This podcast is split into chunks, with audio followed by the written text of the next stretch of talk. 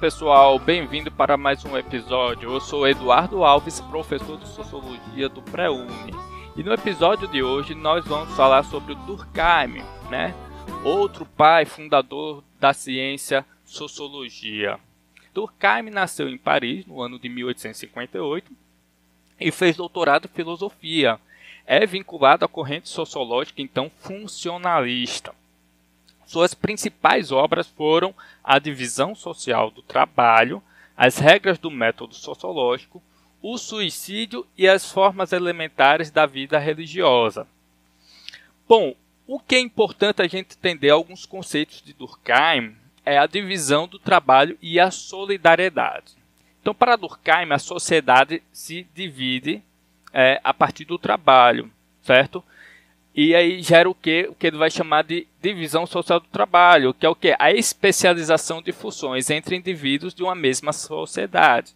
Então, quanto maior for a especialização dessa atividade, maior o membro da sociedade passa a depender um do outro, tornando possível a união.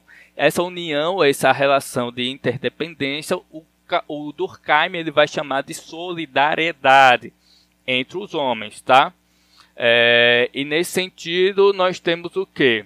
A solidariedade mecânica e a solidariedade orgânica. Durkheim ele divide essas duas formas a partir do desenvolvimento, o grau de desenvolvimento de uma sociedade. O tipo de sociedade onde ocorre a solidariedade mecânica é aquelas onde a consciência coletiva prevalece sobre a consciência individual. E aí, dependendo da extensão da vida social que a consciência coletiva, que é aquela consciência comum compartilhada, alcança, quanto mais forte é essa consciência coletiva, maior é o que a intensidade de interdependência e porventura maior intensidade de solidariedade do tipo mecânica. E aí, como, como você tem uma consciência coletiva muito forte, você também tem uma identidade coletiva.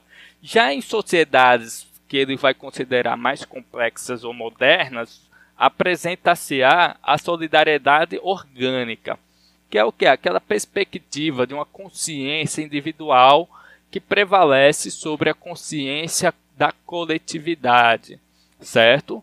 É o processo de individualização dos membros da sociedade, os quais assumem funções específicas dentro da divisão do trabalho social. Essa função individual determina o lugar do indivíduo na sociedade e aí cria-se então uma identidade pessoal. Então, quanto mais complexo e mais individual é a sociedade em relação à, à, à própria sociedade, nós temos aí a formação da solidariedade orgânica. Quanto mais traços tradicionais vai ter nessa comunidade, apresenta-se a solidariedade mecânica. Olhe então que é possível, inclusive, você ter o que as duas ao mesmo tempo. O que vai distinguir se é, é uma solidariedade mecânica orgânica é a primazia uma sobre a outra, o que vai aparecer mais. E é por isso que o sociólogo e os estudantes de sociologia devem estar atentos a todos os elementos de uma sociedade. Bom, para Durkheim, a sociologia deve se preocupar o estudo do fato social, certo? E o que é fato social para Durkheim? Ele vai defender que a sociedade é um conjunto de normas de ação, um conjunto de normas e pensamento e sentidos que não existem apenas nas consciências individuais, mas que são construídos fora do indivíduo pela coletividade. Então, é essa a denominação de fato social. Regras, normas, sentido e pensamento que são construídos para além da individualidade, pois essas normas e esses sentidos é, e essa ação surge na consciência coletiva da sociedade.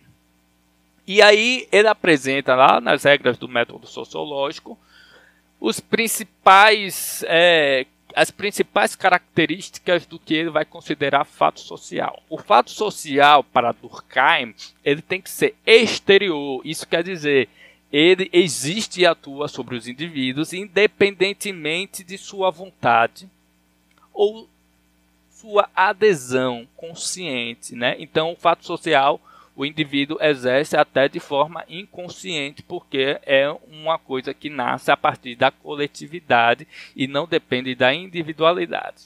O fato social também apresenta o caráter de generalidade, ou seja, o, o fato social ele é geral. É social, o que é geral. Isso é, que se repete a todos os indivíduos, ou pelo menos para a maioria deles. E aí o fato social apresenta o que sua terceira característica, que é a coercitividade, que é o que exerce força sobre os indivíduos, certo? Aquele que não se que não quer se enquadrar as normas de regra e conduta moral vai sofrer coerção. Então essa coercitividade é uma força que exerce sobre o indivíduo e que leva esse indivíduo a se conformar com as regras da sociedade em que vivem, né? Então a coercitividade faz com que ele se adeque às normas coletivas, independentemente de sua vontade de escolha. O grau de coerção de um fato social pode ser identificado pelas sanções, ou seja, pelas punições que ele provoca. Bom, para a gente é, fechar aqui a temática de hoje sobre Durkheim, vamos falar um pouco mais sobre o suicídio e é o que? O suicídio para Durkheim é um fato social, ele é geral, certo? E ocorre em todas as comunidades do mundo, independente de sua cultura e independente de sua localização. O Durkheim vai estabelecer que existem três tipos de suicídio. Nós temos o suicídio altruísta, o suicídio egoísta e o suicídio anômico. O que seria o suicídio altruísta? O altruísmo, né, como o nome já diz, é quando o suicida é fortemente vinculado a um grupo e ele se torna capaz de sacrificar-se por ele. Ok? É, um caso icônico desses suicídios altruístas eram os kamikazes japoneses que se sacrificaram em nome do Japão é, durante a Segunda Guerra Mundial, jogando seus aviões contra o, os porta-aviões americanos na Guerra do Pacífico. Já o suicídio egoísta, como o próprio nome diz, é quando o indivíduo não está envolvido com nenhuma causa coletiva ou nenhuma outra pessoa. O que falta ali são laços emocionais. É típico que é daquela pessoa que não está mais envolvida na interdependência coletiva, perdeu todo sentido de solidariedade para com a sociedade. E aí ele não se sente mais parte do coletivo e acaba cometendo suicídio, que é muito comum em sociedades é, é, modernas de solidariedade orgânica, por exemplo, os altos índices de suicídio é, nas grandes metrópoles do mundo. Por fim, nós temos o suicídio anômico, anomia, né? Quando tá o quê? Quando a sociedade se encontra é, em caos social. É quando o indivíduo faz parte de uma sociedade caracterizada pela anomia, ou seja, pelo desregramento. Geralmente ocorre em épocas de depressão econômica, conflitos armados. Então, quando a sociedade perde toda a sua estrutura social, e aí fica aquela desregulação de regras, o suicida, o suicida é, anômico ele vai perder o sentido de coletividade, ele vai perder toda a sua razão e por aquele momento específico e pontual caos social, ele comete o ato do suicídio. Bom, pessoal, o Durkheim ele ainda vai falar que a, a, a sociologia ela tem que ser vista como uma ciência específica e que essa ciência autônoma e específica estuda os fatos sociais, né? Então é isso, pessoal. Um forte abraço. Espero que a gente tenha ampliado um pouquinho mais nosso conhecimento sobre Durkheim, grande teórico da sociologia, e sobre a própria sociologia em si.